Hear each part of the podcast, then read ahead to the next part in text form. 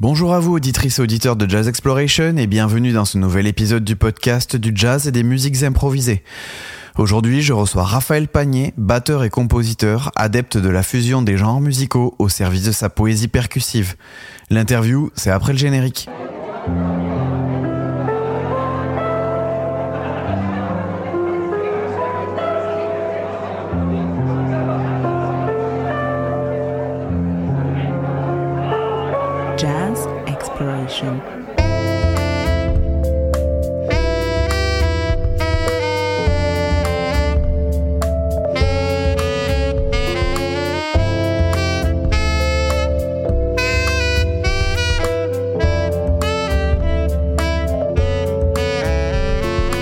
Bonjour Raphaël Panier. Salut, Euh, merci d'avoir accepté mon invitation sur Jazz Exploration. merci à toi de m'inviter. Sans plus attendre, euh, peut-être je vais te laisser la main pour te présenter, nous dire qui tu es pour ceux qui te connaissent pas, et puis on rentrera dans le détail de ton dernier, euh, dernier album derrière. Cool, ok. Alors je m'appelle Raphaël Panier, je suis batteur. Je suis né et j'ai grandi à Paris et euh, j'ai une, une histoire de vie un peu particulière parce que en fait j'ai passé 10 ans de ma vie, donc quasiment un tiers de ma vie, aux États-Unis. Voilà, je suis parti quand j'avais 19 ans, j'ai été étudié à Boston, au Berkeley College, où j'ai passé 4 ans et après j'ai été 6 ans à New York. J'ai d'abord commencé par étudier euh, un corps. Euh, j'ai fait un master à la Manhattan School of Music et, euh, et après je suis resté à New York pendant euh, 4 ans de plus où j'ai été euh, jazzman, voilà, où j'ai joué avec plein de gens et euh, euh, ma vie c'était de jouer de la batterie euh, jazz à New York. Et je suis rentré en 2020 à Paris et euh, pendant la crise, en fait, le, le jour même du confinement.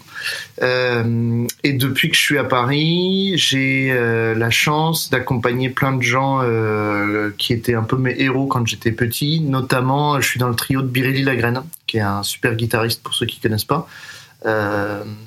Euh, voilà, que c'est un, un monsieur de 57 ans euh, qui est euh, incroyable à la guitare. Et voilà, il y a ce trio, donc c'est un, un nouveau trio pour lui. Et c'est euh, la plupart de mon activité, c'est de jouer avec lui. Sinon, je joue avec d'autres d'autres artistes, notamment Thomas Enco au piano. Euh, euh, j'ai un groupe de flamenco jazz en Espagne avec ce, cet artiste qui s'appelle Antonio Lisana et euh, voilà et plein plein de trucs à droite à gauche. Je suis assez euh, investi aussi dans la pédagogie. Je suis prof à l'American School dans le 15e à Paris et, voilà donc euh, bah, plein de trucs dans mon assiette.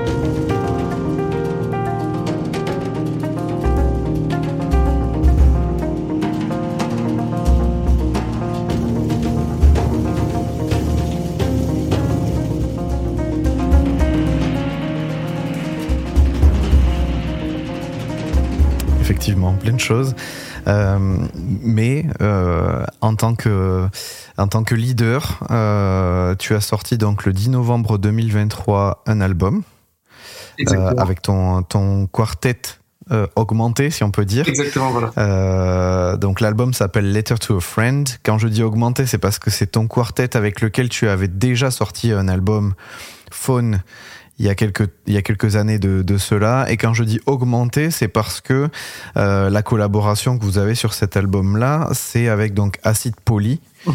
euh, qui est une figure euh, importante de la musique électronique. Euh, il est allemand, euh, figure importante de la musique électronique, mais, mais pas que, puisque notamment euh, il, a, il a collaboré avec Björk sur l'album Vespertine, qui est euh, quand même une sacrée référence euh, sur euh, voilà, des, des- une musique électronique toujours, mais, mais plus pop, on va dire, en même temps. Exactement, Voilà. exactement. Est-ce que tu peux nous dire, nous en dire plus sur la jeunesse de ce projet? Enfin, il y a plein de choses, c'est assez dense en termes d'informations, donc on va, on va un peu s'apesantir là-dessus pour essayer de tout comprendre. ouais. C'est compliqué. Alors, euh, en 2020, j'ai reçu une bourse de euh, cette organisation qui s'appelle FACE, French American Cultural Exchange, F FACE, où euh, le but était de créer un échange culturel euh, entre un artiste de jazz français et un artiste de jazz américain. Donc en fait, c'est l'ambassade de France aux États-Unis, qui est basée à New York, qui donne cette bourse à quelques artistes chaque année. Donc la Face m'a- du coup euh, financé un album avec donc Miguel Zenon, qui c'était l'idée de la rencontre.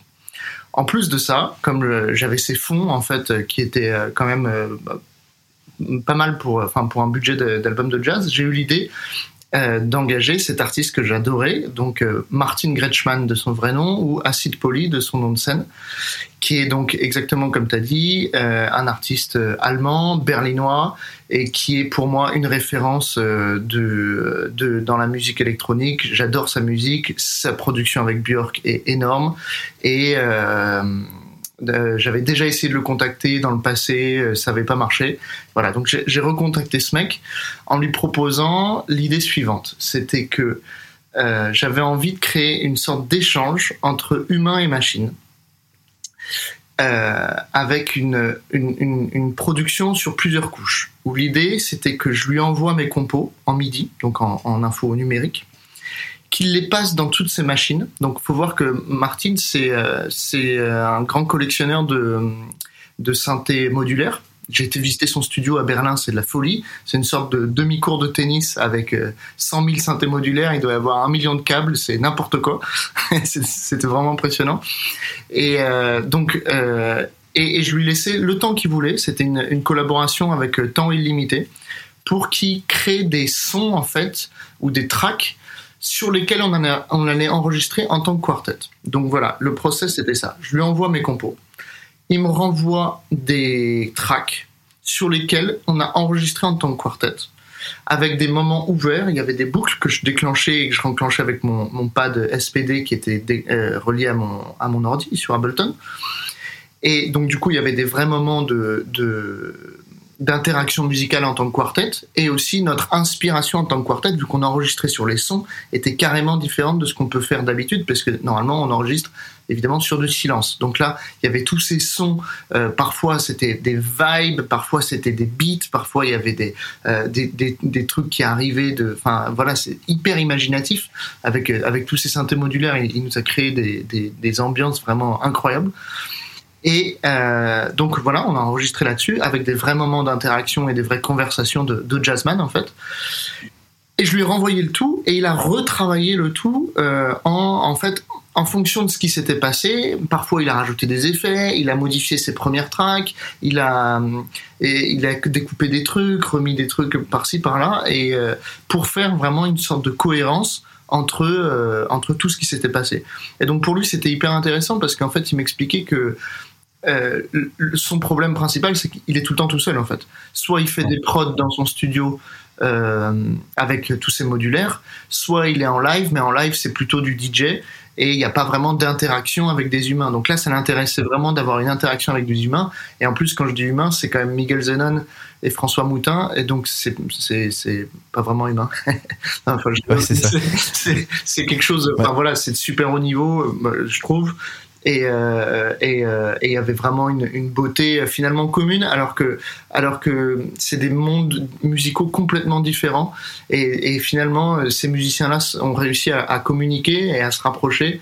Euh, ce qui était ce qui était pas du tout euh, gagné d'avance. hein. Au départ, euh, Acid Poly connaissait pas du tout Miguel Zenon et, et l'inverse aussi, Miguel connaissait pas du tout Acid Poly. Et du coup, euh, voilà, j'ai dû leur envoyer des enregistrements, leur expliquer, les gars, on va, on va faire un truc, c'est un peu bizarre et tout, mais voilà, ils, ils, ils ont été convaincus et finalement, ça s'est super passé. Ils sont, ils- les, les- tout le monde a adoré et, et moi, je suis vraiment content du résultat, donc euh, c'était super.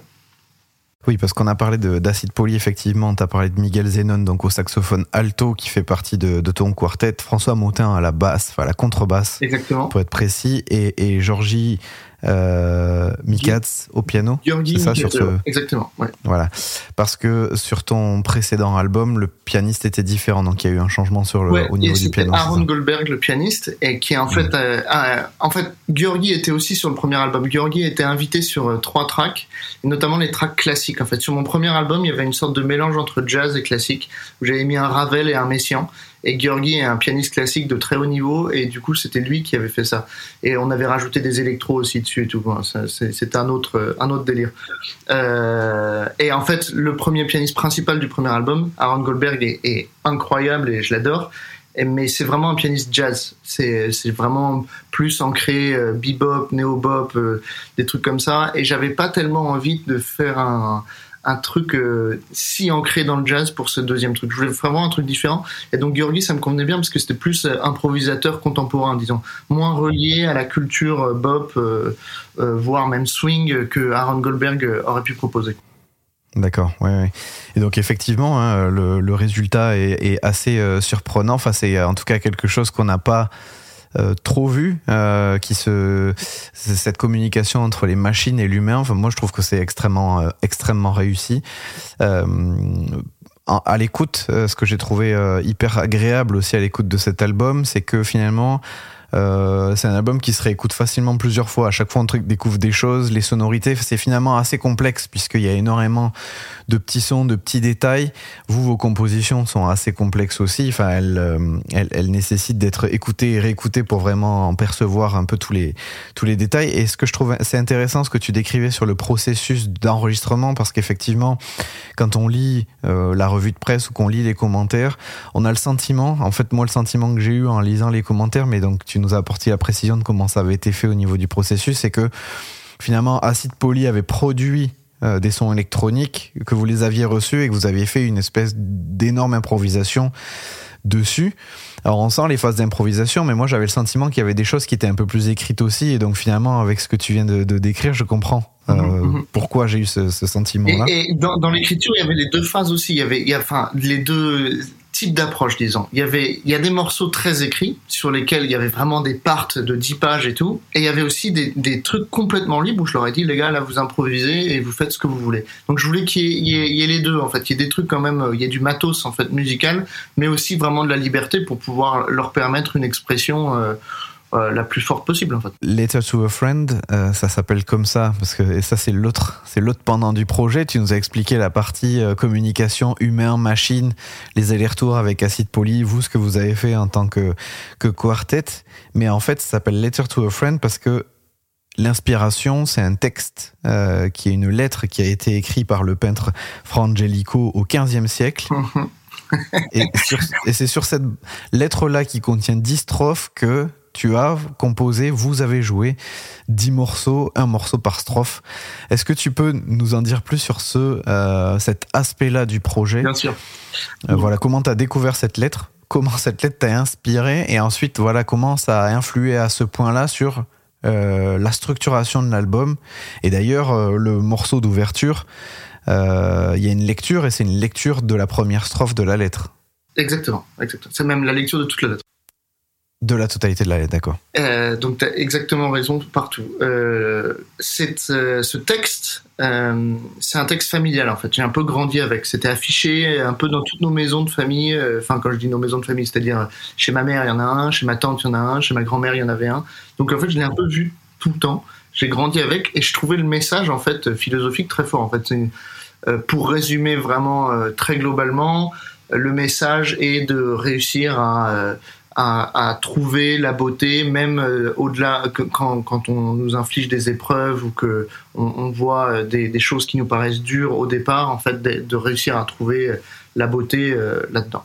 Je, le dis extrêmement mal et le texte est bien bien plus beau que ça. Mais j'avais quand même envie de, vu que c'était une fondation, disons, un peu émotionnelle ou philosophique pour moi, j'avais vraiment envie de, de passer ça en musique. Et donc, je pense que c'est pour ça que l'album a ce genre de vibe en termes de, de couleurs et de, je sais pas, de rythmiquement, par exemple, souvent on me fait la réflexion que c'est pas un album de batteur qu'il y a, il y, a, il y a beaucoup de passages euh, euh, admiratifs un peu où on, observe atmosphérique. Parce que en fait la raison c'est ça, c'est que je voulais vraiment mettre en musique les sensations ou les sentiments que j'avais en lisant ce texte. Alors, euh, j'ai toujours cru que ce texte était de Fra Angelico et en fait, c'est un peu plus compliqué que ça. Donc, Fra Angelico m'a énormément influencé finalement parce que c'est un peintre que je trouve incroyable du, donc, du début du 15e qui a une, une innovation et une spiritualité incroyable. Euh, je parle de spiritualité et je, je mets pas le terme religieux exprès. Hein. Le terme est pas religieux. Moi-même, je suis pas quelqu'un de religieux, mais juste une sorte de spiritualité là-dedans qui m'a qui m'a inspiré.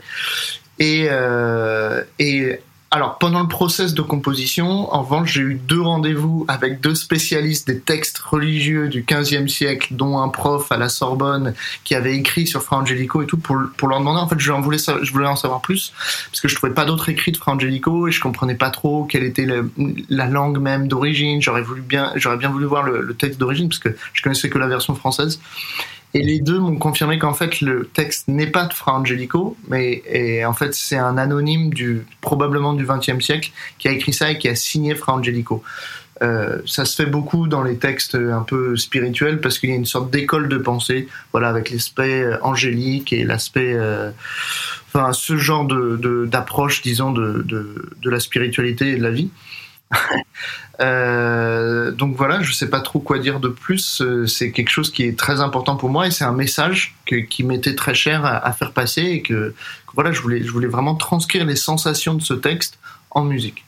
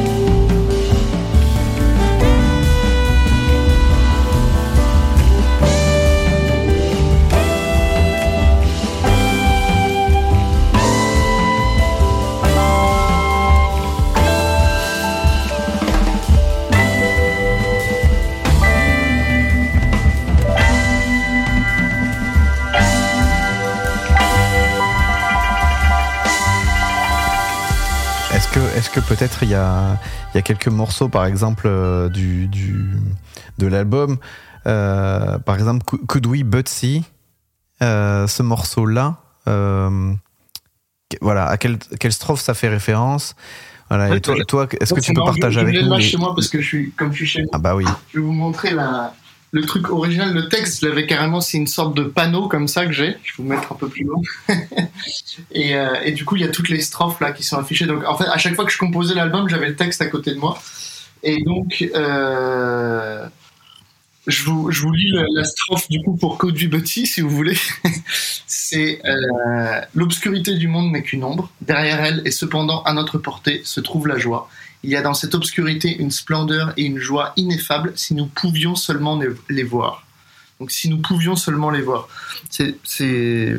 Donc il y a, une idée comme ça de trucs un peu obtus qui se répètent avec le groove euh, hyper hyper stable de de d'acide poly et en même temps euh, j'ai essayé de créer une sorte d'invitation à justement à essayer de voir au-delà de ce truc répétitif et un peu euh, très terre à terre d'essayer de voir au-delà et il y a, y a ces, ces, ces, passages avec tous ces accords où il y a, y a, Miguel qui va dans les sur sur sur aigus voilà. Après, c'est vraiment, c'est vraiment mon inspiration à moi. Est-ce que, est que, les, les auditeurs euh, sont touchés par ça? Euh, J'en sais rien. Et s'ils le sont pas, c'est pas grave. Enfin, je pense que c'est, moi, c'était au départ ma source. Et euh, si, si quelqu'un capte le message, j'en serais très très content. Mais si quelqu'un capte d'autres messages et juste voit la musique, euh, c'est bien aussi. Ça marche comme ça aussi. Je veux, je ah veux pas imposer non plus à l'auditeur uniquement euh, la lecture et la compréhension de ce texte. C'est clair, mais de toute façon, enfin, de, par la nature de cette musique, avec euh, les sons électroniques, avec euh, les sons acoustiques, euh, la les parties improvisées, etc. De toute façon, chacun effectivement va se faire sa propre image mentale de ce qu'il ressent à ce moment-là. Et comme tu disais, il y a tellement de couches, il y, a, tellement de couches de compréhension en fait et d'écoute que en fait chacun peut peut voir ce qu'il ce qu'il a envie de voir. Et ça, ça Bien sûr. Bien sûr, bien sûr. L'idée, la question, je te la posais non pas pour avoir un, espèce de, directive d'écoute, c'était plus. Euh, moi, ce que je trouve intéressant euh, dans, dans, ton projet, euh, au-delà du résultat euh, que j'ai bien évidemment aimé, c'est les différentes couches euh, que tu mets, c'est l'histoire qu'il y a autour de ça, l'histoire à la fois sur l'enregistrement, l'histoire au niveau effectivement de cette lettre. Et donc, euh, je suis très curieux de savoir ce qui se passait dans ta tête à toi euh, au moment où tu as composé, au moment où vous avez joué. Euh, voilà, donc c'est pas du tout l'objectif n'est pas du tout d'avoir une directive d'écoute, mais plus de se dire, d'essayer de se mettre un peu dans la peau euh, du, du, compositeur et du musicien pour euh, voilà essayer de, de, de, comprendre le processus créatif. Voilà, mmh, plus mmh. ça. Ouais, donc c'est, je, pense que euh, c'est très dur pour moi de répondre à cette question parce que euh, alors déjà les, morceaux je les ai composés il y a longtemps et en plus c'est tellement, euh, tu vois, des sensations et des émotions que c'est dur pour moi de mettre vraiment des mots dessus. Mais je peux, ouais, je, je pense que la meilleure réponse c'est que j'ai vraiment essayé de me plonger dans dans vraiment la sensation profonde de de ce que la strophe procure quoi avec le le côté là dans cette strophe là en particulier le côté obscur euh, et la fin si nous pouvions seulement les voir. Et et c'est comme ça que je suis parti et après, pour, pour réussir à mettre des mots euh, sur tout le cheminement, c'est très compliqué. Euh, parce que parce que c'est de la musique finalement, donc c'est voilà, c'est plus des sensations. Ouais, il y a une part de il y a une part de sensation, oui, ouais. tout à fait. Euh, donc tu disais ça a été ça a été composé il y a longtemps, ça a été enregistré en juin 2022 à New York. Ouais, ouais, ouais. Euh, en tout cas pour la partie instrumentale, puisque j'ai cru comprendre qu'il y avait eu pas mal d'allers-retours avant l'enregistrement effectif, Exactement. notamment pour caler la partie euh, électronique avec euh, avec Acid Poly.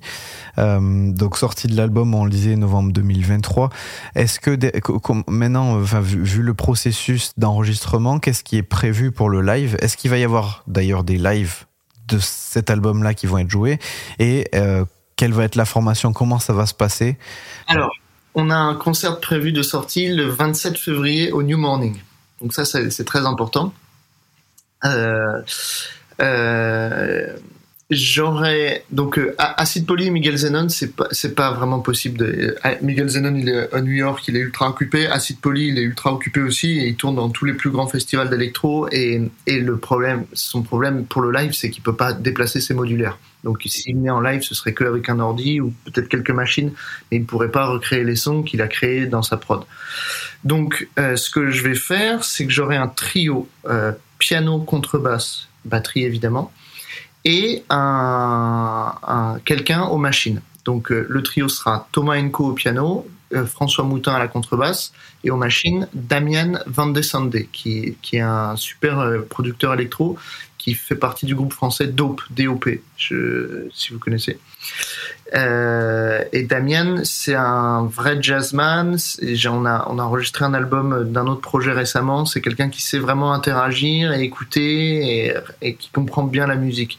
Donc l'idée, ce sera euh, que il utilise les sons d'acide poly, qui rajoute les siens et qui passe certains de nos, nos instruments ou certains, certains mics en tout cas, lui aussi dans ses machines et qui y mettent des effets et qui est comme ça sur scène on, on puisse reproduire les vibes des morceaux mais en même temps en étant libre. Parce que les morceaux sont complexes euh, les arrangements marchent pour un album mais pas forcément pour un live. Et j'ai pas envie qu'on soit le nez dans nos 10, 10 pages de part euh, à, regarder exactement quel voicing j'avais écrit en, en, 2022 je parle je, me mets à la place d'un pianiste euh, donc du coup, je voudrais, c'est pas encore finalisé évidemment, je suis, en train de, concevoir le truc, euh, voilà, qui est euh, vraiment une part de liberté sur ces sons et qu'on trouve un, entre-deux. Et du coup, juste trio pour pas qu'il y ait trop de trop de personnes à gérer, trop de trop de sons et tout.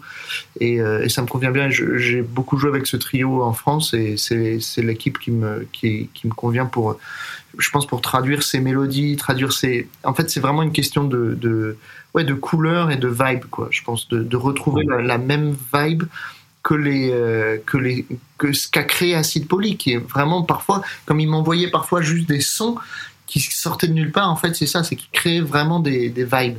Et je pense que c'est très important de respecter ça et de et d'essayer de, de, de, limiter en live. Enfin, en tout cas, de le, le retranscrire en live.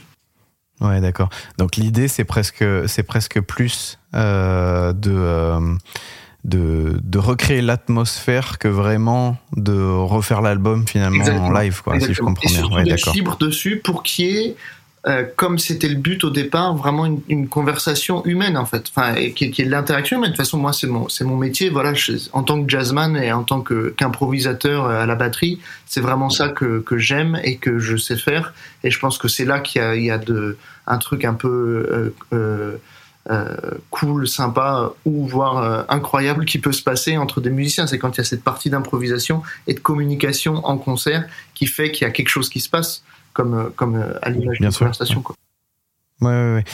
C'est en ce sens-là finalement que euh, on n'est pas sur un album de jazz strict à proprement parler, mais où on retrouve euh, cet aspect musique improvisée.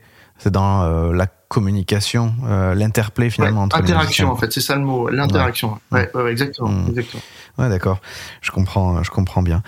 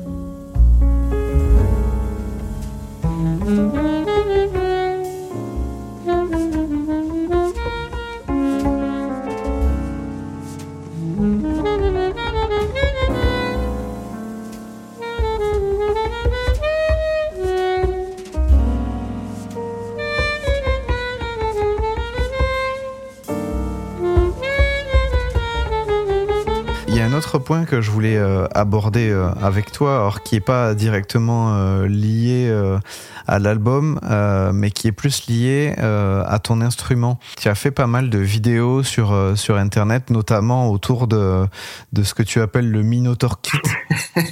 ouais, c'est une nouvelle batterie que j'ai j'ai reçue après l'enregistrement de l'album. Malheureusement, j'aurais bien voulu enregistrer cet album et faire des trucs avec acide poly avec ça. D'ailleurs, c'est pas encore exclu qu'on qu le fasse pas à l'avenir. Euh, on en a parlé un peu peut-être. Euh, le Minotaur, c'est un mot marrant que j'utilise un peu pour rigoler, pour qualifier cette batterie énorme et complètement hors norme euh, que j'ai reçue en fait, un peu comme un héritage de mon premier prof de batterie qui était un prof assez exceptionnel, qui s'appelait donc Thomas Patrice, qui était quelqu'un avec une vision musicale extrême, puisqu'il il a dédié sa vie à la batterie solo. Il n'a joué que seul, et il a dédié sa vie, en plus de ce solo, à un solo, c'est-à-dire qu'il a écrit une pièce d'environ une heure et demie, c'était entre une heure et quart, une heure et demie, il y avait des parties d'impro, donc c'était flexible.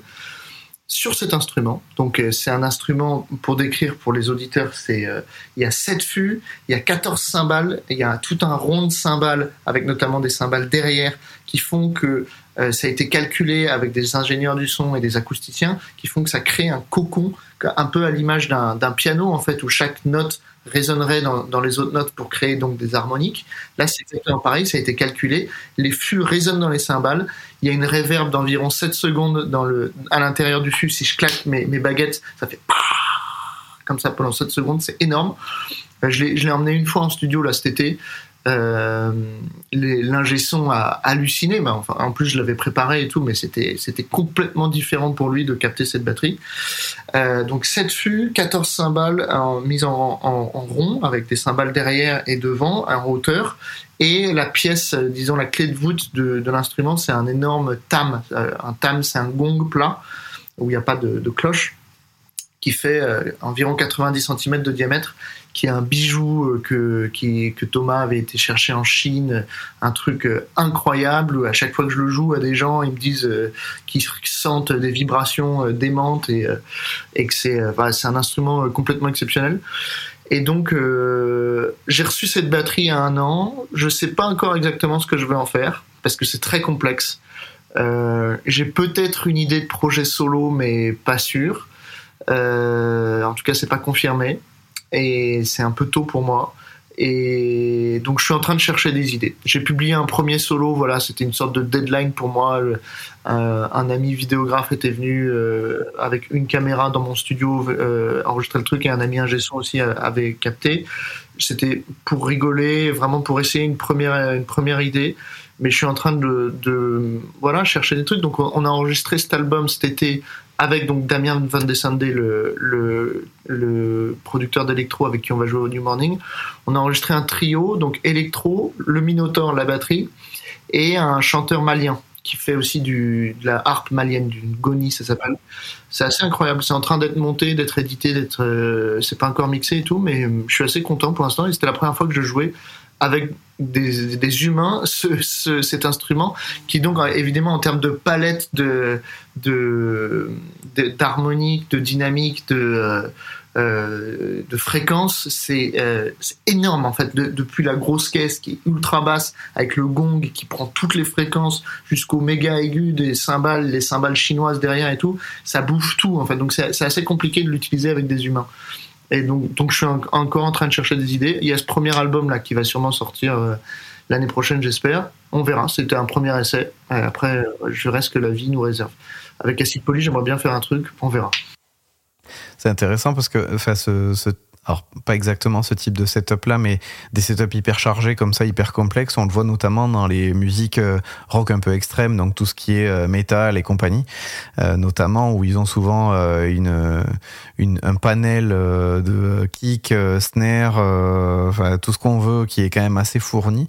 Et c'est vrai que dans les musiques improvisées, c'est plutôt souvent l'éloge du minimalisme en termes de matériel. Et là, finalement, euh, tu apportes quelque chose d'autre avec cet instrument-là. Donc, euh, c'est assez, euh, assez intéressant quoi, mhm. à voir ce que, ce que tu pourras faire avec justement un groupe. Et le, le, truc que j'ai oublié de, de, dire qui est très important, c'est que c'est un instrument euh, en fait où, où l'aspect mélodique est vraiment mis en avant. Les fûts sont accordés et ont été construits comme ça. Ça a été construit euh, au bout de dix ans de recherche avec un super luthier qui s'appelait Jacques Capel en France. Vraiment, ils ont cherché les meilleurs bois, les meilleurs types d'assemblage, les meilleurs moments d'assemblage des bois et tout pour créer ça sur ces notes-là. Donc c'est accordé en, en penta de la euh, la, si, do dièse, mi, fa dièse. La cascade est pas vraiment accordée, mais elle est plus vers le sol, voire le la, euh, donc à l'octave au-dessus. Et, euh, et, les cymbales sont accordées. Et le, tam derrière le gong est accordé aussi en la majeur évidemment. Et donc il y a, y, a, un aspect mélodique là-dessus où Thomas Patrice voulait vraiment développer des mélodies à la batterie. Et donc les sons sont très très très différents d'une batterie de jazz ou de rock ou de métal qu'on connaît d'habitude. C'est pas de la batterie en fait, c'est une sorte de kit de, de percussion contemporaine, disons. Euh, ça, ça, pourrait être plus proche des timbales plutôt que de la batterie euh, de jazz. Donc c'est vraiment très particulier et il y a cet aspect mélodique qui est, qui est important et qui est, qui est, dur pour moi à exploiter parce que, parce que très nouveau. Quoi. Ouais, je comprends. Mmh. Ok. Euh, et, et, et, justement, c'est pour faire un peu, un peu le lien. Donc, celui qui t'a transmis cet instrument, ça a été ton prof. Tu parlais tout à l'heure de, euh, de ton implication dans le dans l'éducation euh, comment tu vois les choses Enfin, quelle importance ça a pour toi euh, cet aspect transmission, cet aspect éducation euh, et, et, et, voilà, comment euh, est-ce que tu tu t'apprends la batterie solo à tes élèves, par exemple? Est-ce que c'est quelque chose qui te euh, Moi, ce qui me caractérise vraiment, c'est mon parcours aux États-Unis. Et ce que j'ai appris de la batterie, c'est l'approche américaine, c'est-à-dire que la batterie est un instrument qui se joue avec les autres. Et moi, c'est ma passion et c'est vraiment, euh, je pense, mon talent et ma, façon de voir les choses, c'est ça. Euh, J'adore jouer avec les autres. Comme euh, je disais tout à l'heure, je trouve que le moyen de créer quelque chose de vraiment incroyable, enfin de dépasser euh, le, normal, c'est la communication avec les autres, l'improvisation, l'écoute de l'autre, le respect de l'autre et, euh, aussi l'ancrage culturel. Et je pense que, donc, pour répondre exactement à ta question, la transmission pour moi, c'est complètement euh, central dans ma vie et je suis passionné de, pédagogie, j'adore ça, j'ai des super élèves, donc je suis responsable de toute la formation professionnelle à l'American School. Donc là, cette année, par exemple, il y a 18 élèves quand même qui veulent être pro et donc qui, euh, suivent mes cours. Et le, message numéro un que je leur donne, c'est ce que j'ai appris aux États-Unis, c'est que euh, euh, la musique n'est pas à propos de toi, la musique est à propos de la musique. Je m'explique, c'est que la façon pour moi de jouer la musique, c'est d'avoir un, ancrage dans un langage et donc un respect d'une culture qui va autour.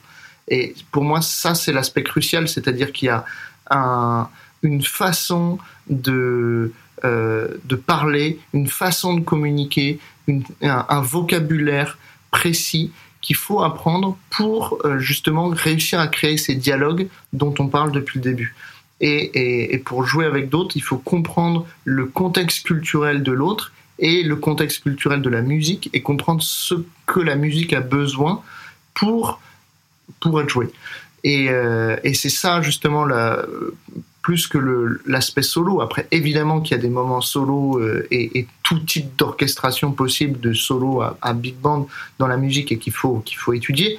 Mais euh, mon mon ancrage à moi, c'est ça. C'est comment euh, tu peux être bah, justement ancré dans une culture et comment tu peux créer un dialogue avec un langage et un contexte culturel précis avec l'autre.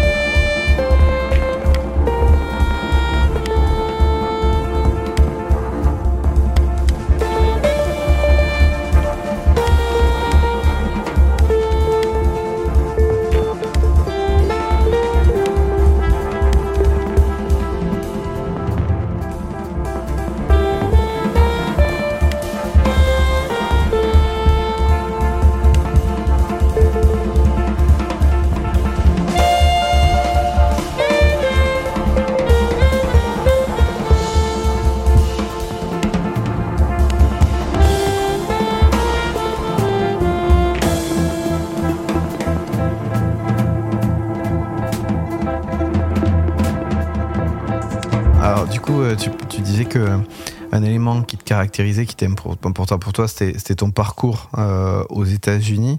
Euh, donc, comme tu le disais, tu es resté euh, plus de dix ans euh, là-bas. Euh, pourquoi il y a eu ce besoin pour toi de revenir euh, sur le vieux continent euh, c'est, vraiment le Covid et le fait d'être, enfermé. Tu as eu euh, une réalisation? Est-ce que c'est parce que tu avais envie aussi de pouvoir ramener ton expérience Alors, ouais, c'est- euh, en Europe? C'était d'abord ça. C'était que j'avais d'abord, euh, en fait, d'abord j'en avais un peu marre. Ça faisait dix ans loin de chez moi, euh, loin de ma famille, mes amis d'enfance, à pas parler ma langue, à être l'étranger au fort accent. Concrètement, New York, c'est une ville difficile. Hein. Être batteur de jazz à New York, faut s'accrocher. C'est vraiment pas facile tous les jours. J'approchais mes 29 ans.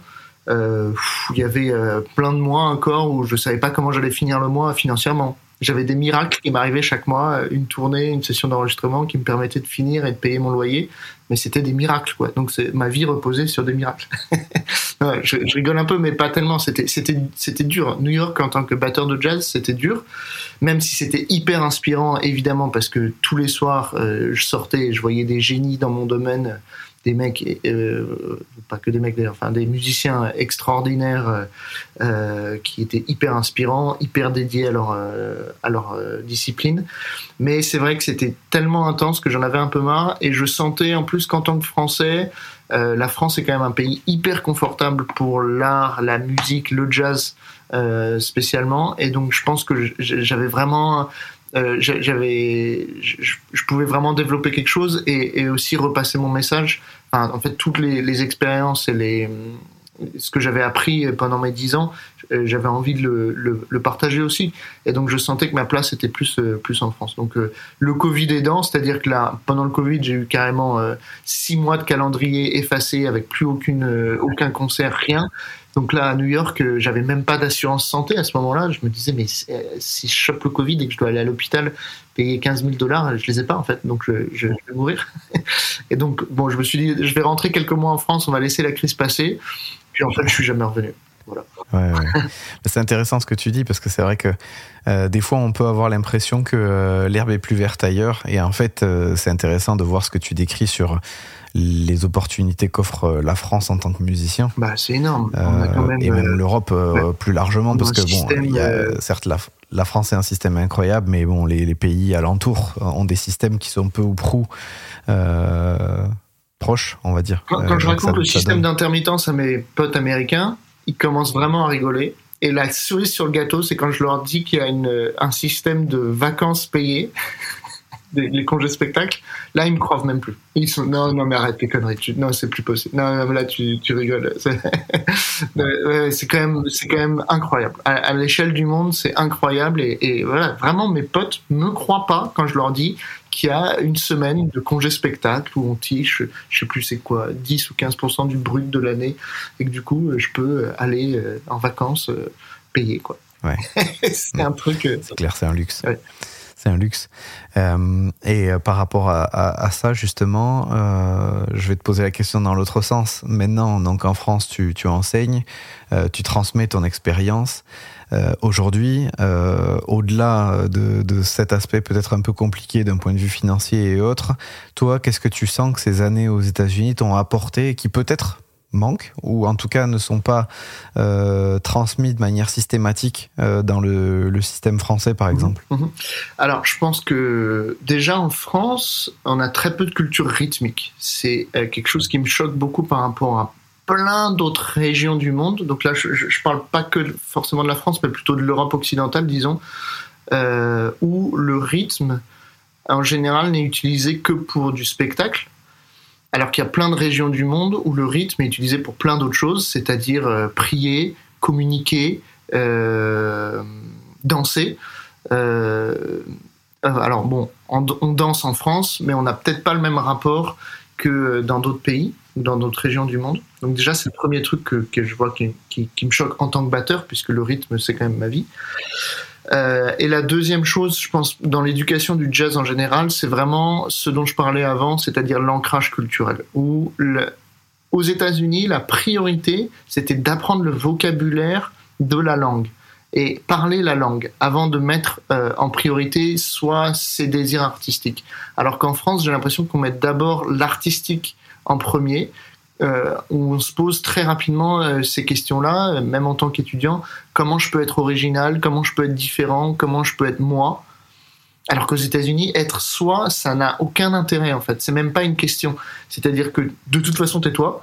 Donc, euh, n'y réfléchis même pas. Par contre, apprends le vocabulaire et apprends euh, les, les, règles culturelles, en fait, les codes euh, de, de, chacune des musiques pour pouvoir jouer la musique de la meilleure manière. Si tu joues du l'afro-cubain, il y a des codes. Si tu joues du jazz, il y a des codes. Si tu joues de la funk, il y a des codes.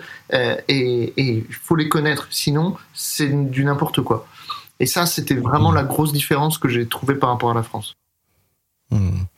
Et par ailleurs, euh, ça les empêche pas après euh, de développer des styles propres, puisque la la, la, profusion euh, d'innovation euh, qui vient de ces musiciens-là et qui ont eu cette formation, un peu le, le, même parcours que le tien, quoi, Berkeley, Manhattan School, qui sont bien évidemment des, des références en termes d'éducation. Enfin, il y a quand même énormément de choses extrêmement innovantes qui en exactement, sortent ensuite. Exactement. Et donc, ça prouve bien que c'est pas que, que c'est présent euh, dans, dans, le process, mais c'est juste que c'est pas la priorité, surtout dans, dans l'apprentissage en fait, où ils se demandent pas dès le départ comment je vais être différent, ils se demandent juste euh, voilà euh, comment j'apprends la musique en tant que langage. Mmh. Ok, ouais, hyper intéressant. Euh, bah écoute, euh, merci pour euh, merci pour ça, merci pour ce partage. Je trouve que c'est extrêmement intéressant d'avoir ton retour, qui a toi qui as connu les deux éléments et qui continue d'ailleurs à, à, à, faire ça, puisque une partie de tes musiciens, donc tu parlais de, de Miguel notamment, donc il est aux États-Unis, portoricain, Acide Poli, donc on disait en Allemagne. Enfin finalement, t'entretiens ça dans ton projet, t'entretiens ça dans l'éducation, donc y, il y a une continuité de ce point de vue-là que je trouve assez intéressant dans ton parcours c'est tellement central. Enfin, euh, voilà, moi j'ai 33 ans, donc euh, ça fait trois ans que je suis rentré en France. Donc quand je suis rentré en France, c'était ces 10 ans-là aux États-Unis, ça représentait un tiers de ma vie. Et en plus, tout, mon apprentissage en tant qu'adulte, vu que j'étais parti à 19 ans, franchement, j'étais un enfant à 19 ans, donc euh, donc vraiment, c'était ma vie d'adulte, de, musicien, c'était ça. Donc donc donc c'est vraiment, si je peux donner quelque chose, c'est vraiment ça. Euh,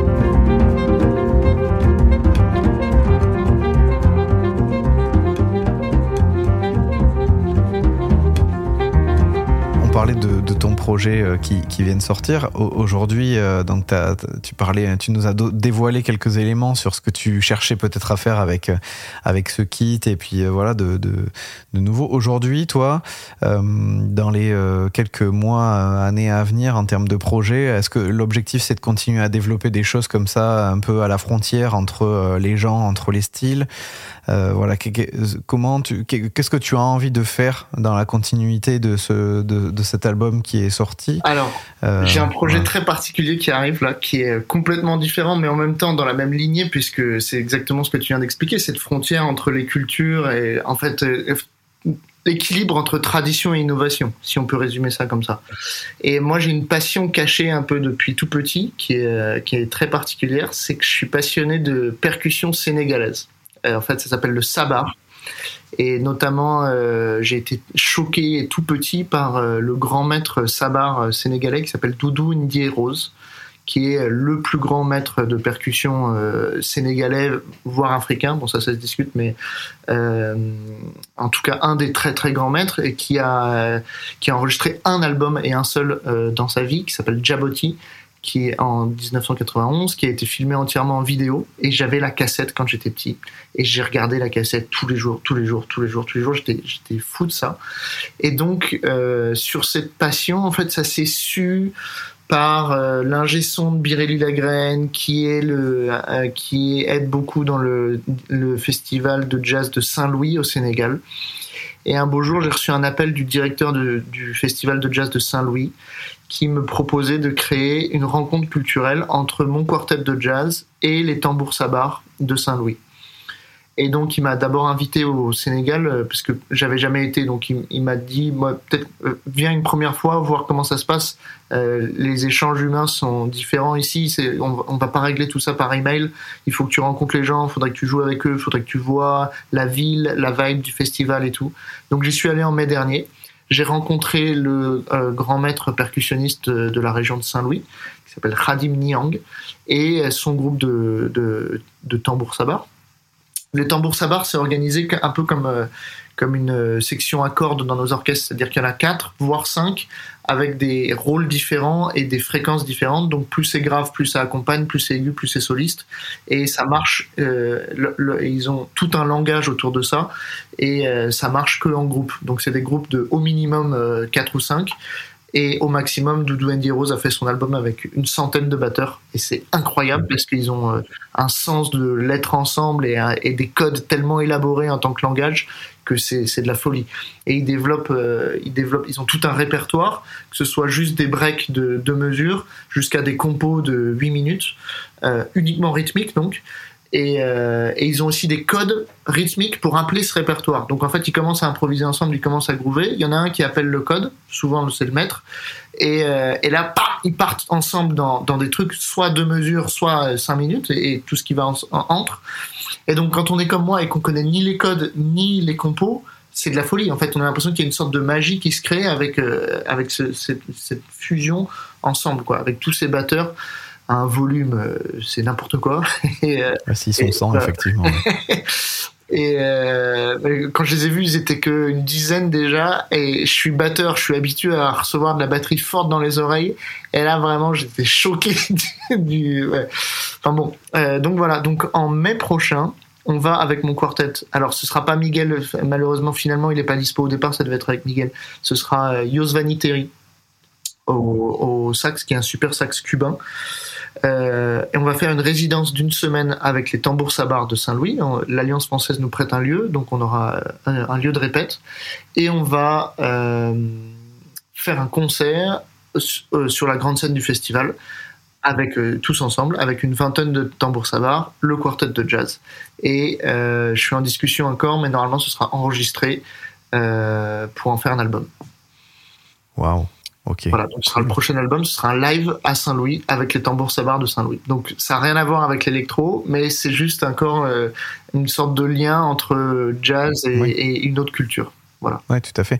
Puis là, vous apportez quelque chose de différent, puisque eux, c'est ce qu'ils produisent habituellement, c'est mélodique, mais uniquement avec des outils de ry- rythmique, en tout cas avec des, des percussions, des instruments percussifs.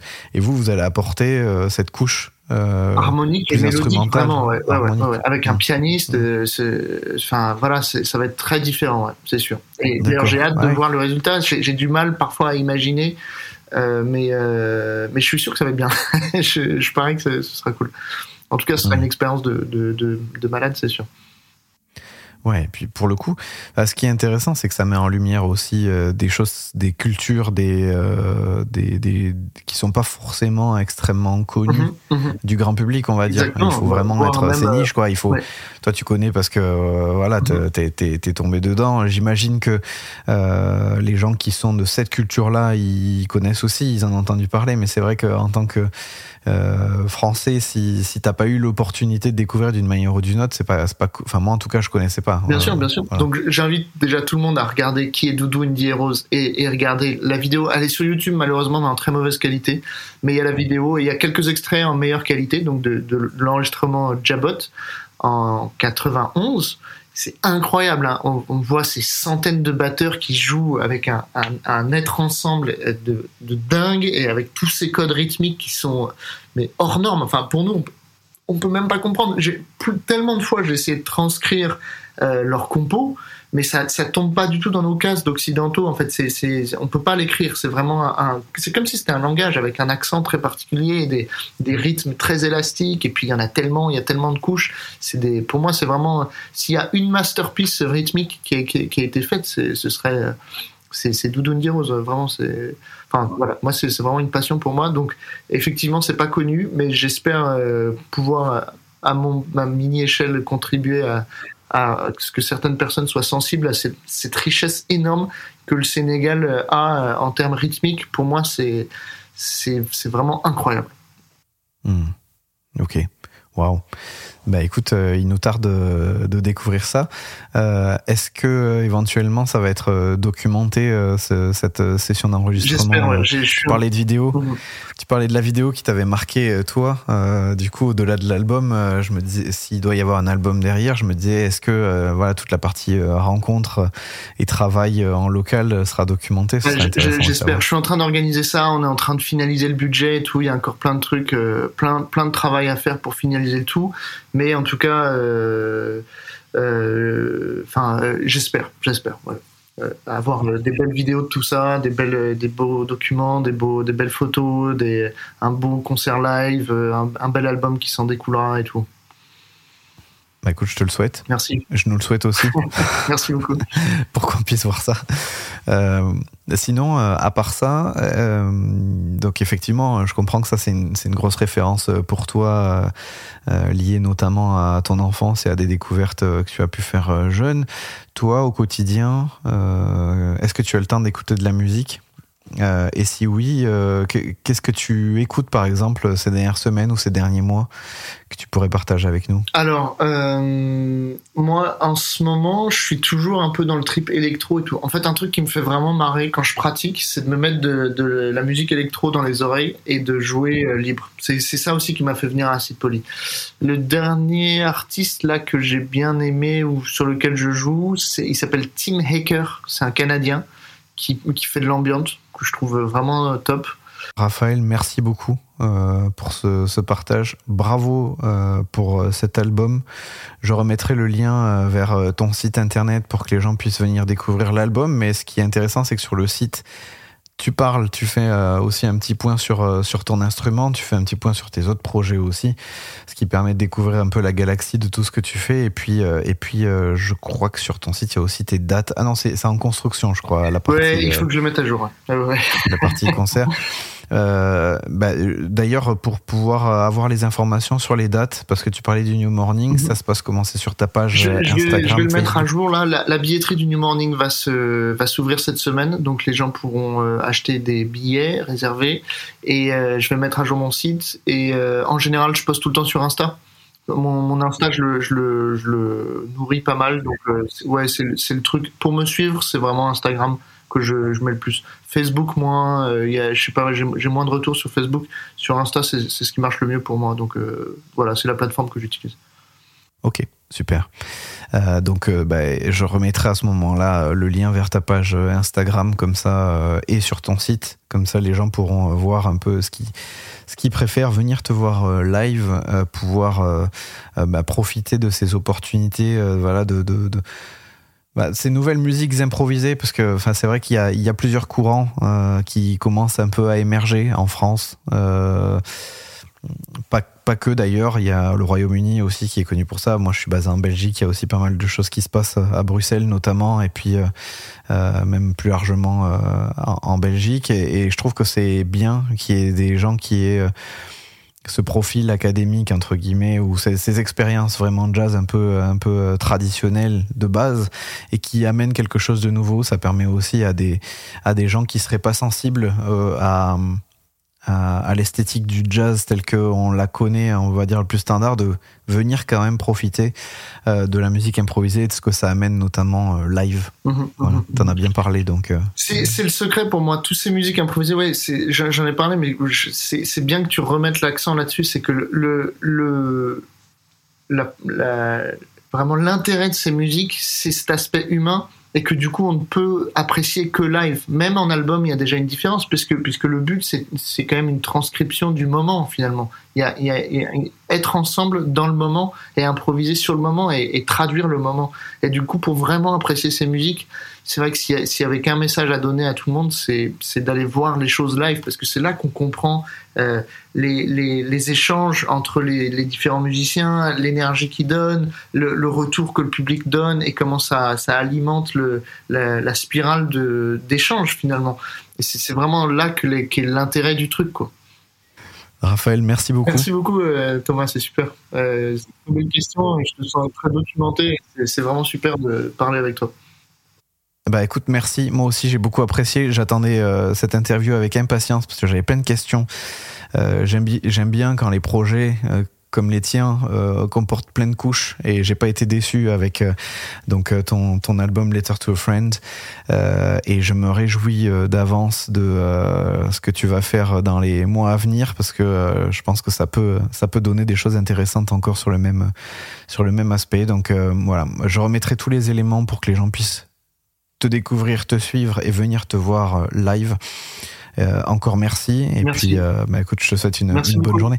Merci d'avoir écouté Jazz Exploration. Pour connaître l'actualité du podcast, vous pouvez nous suivre sur Instagram et sur Facebook.